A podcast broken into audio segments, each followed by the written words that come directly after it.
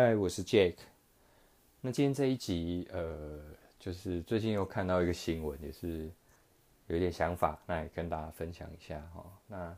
其实这种新闻不是第一次，就是说在讨论到底，呃，我现在适不适合，或者应不应该变成一个全职投资人啊？那这个蛮有趣的啦。他一开头，但所有人大家工作就是都不是很开心嘛，所以他说他想要 fire 老板，哦，就是说。自己变自己的老板，或者自己来这个，呃，靠股票投资啊，来来变成一个呃固定的这个收入嘛，哈。那当然他分析了蛮多，诶，他现在大概比如说他呃年薪可能接近一百万，然后他现在呃靠呃目前的股票，好，那他也能够收到可能大概八十到一百万的这个股利每一年，所以他觉得说，诶，这样算起来应该我可以，就是所谓。哦，我就很很帅气，跟老板说我不干，对不对？我自己靠我的这个投资股票，每年固定领这个所谓的呃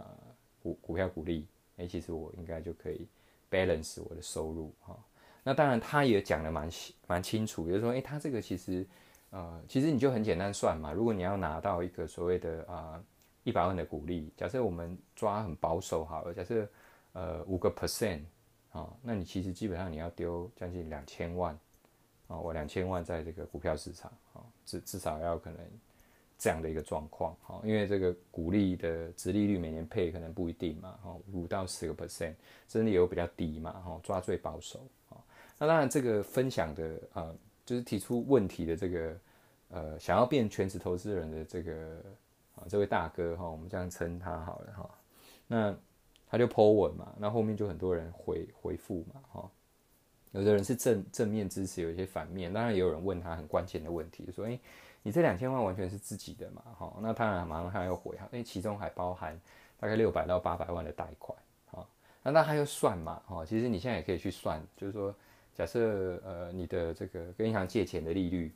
假设是两个 percent，你今天即使贷八百万，那其实一年的利息，其实你可能只要付利息啦，哈，单做利息来讲，可能只有十几万啊，十六万左右。哦，当然，如果你 even 加上还这个本金，可能大概也会落在呃四万到五万啊，我不是很确定呃现在实际的那个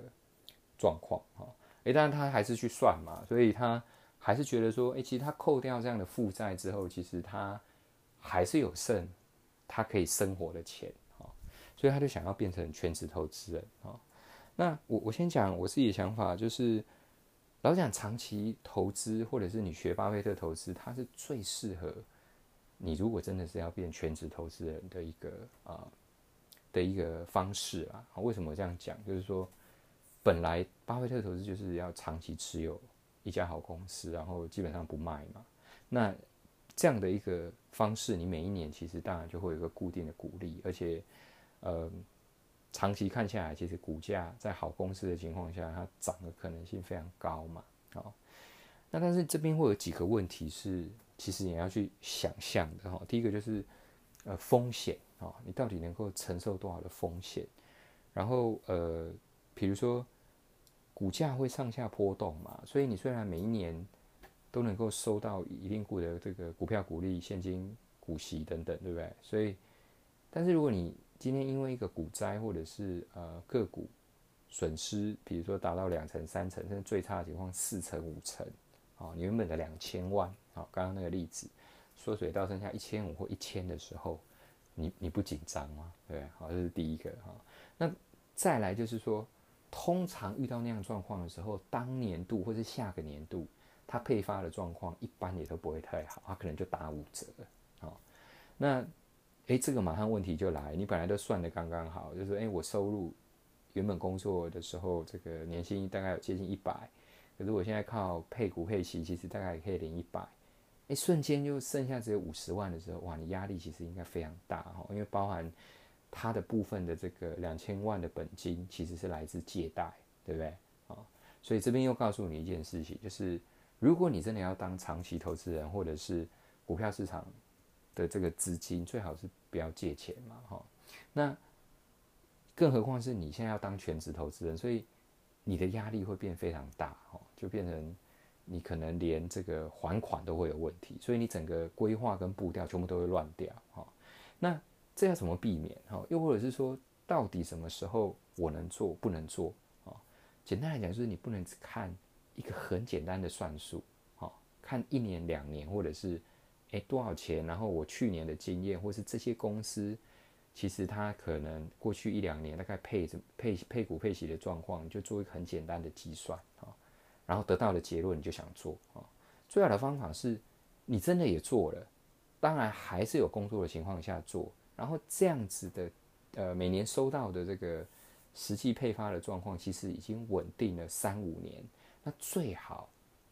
也遇过一两次股灾，就是说最差的情况，或者是它中长期是不是能够稳定的每年配发，这两个点，其实你也都评估过了啊。假设结论是，或者是结果是你能够承受的风险，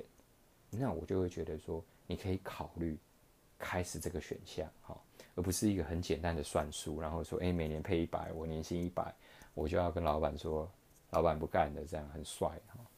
这个还是风险很高哈。那最最最重要的就是那个借贷哈。你有借钱，基本上很多时候你在规划的所谓的长期投资，都会因为这样子的压力，然后让你会做一些不理智或是呃非正常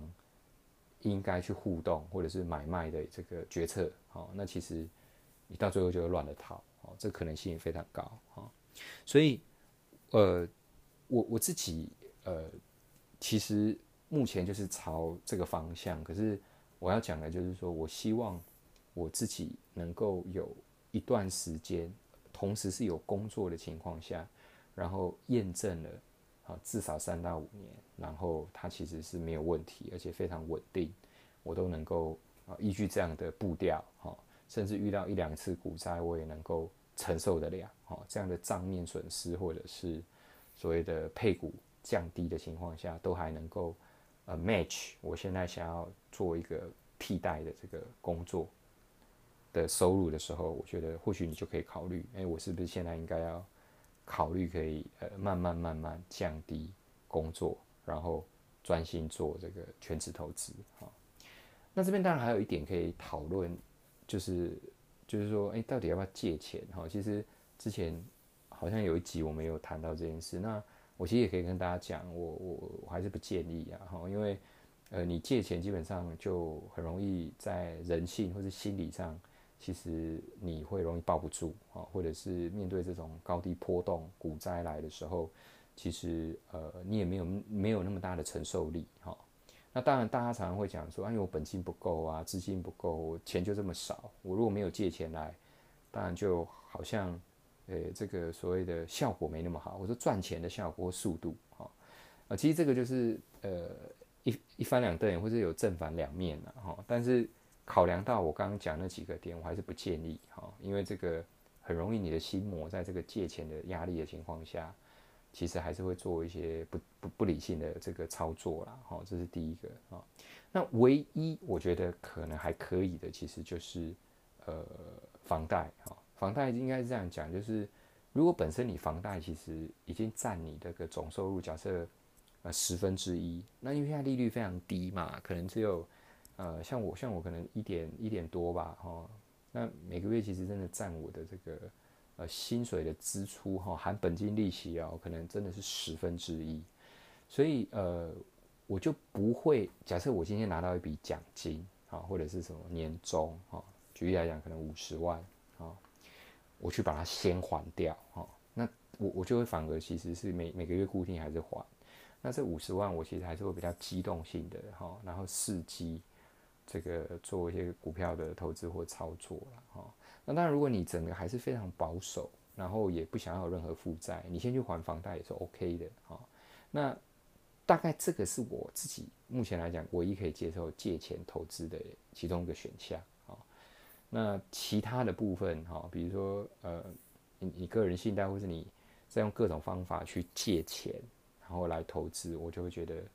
呃比较不适合长期投资啊。哈，更何况是如果你要。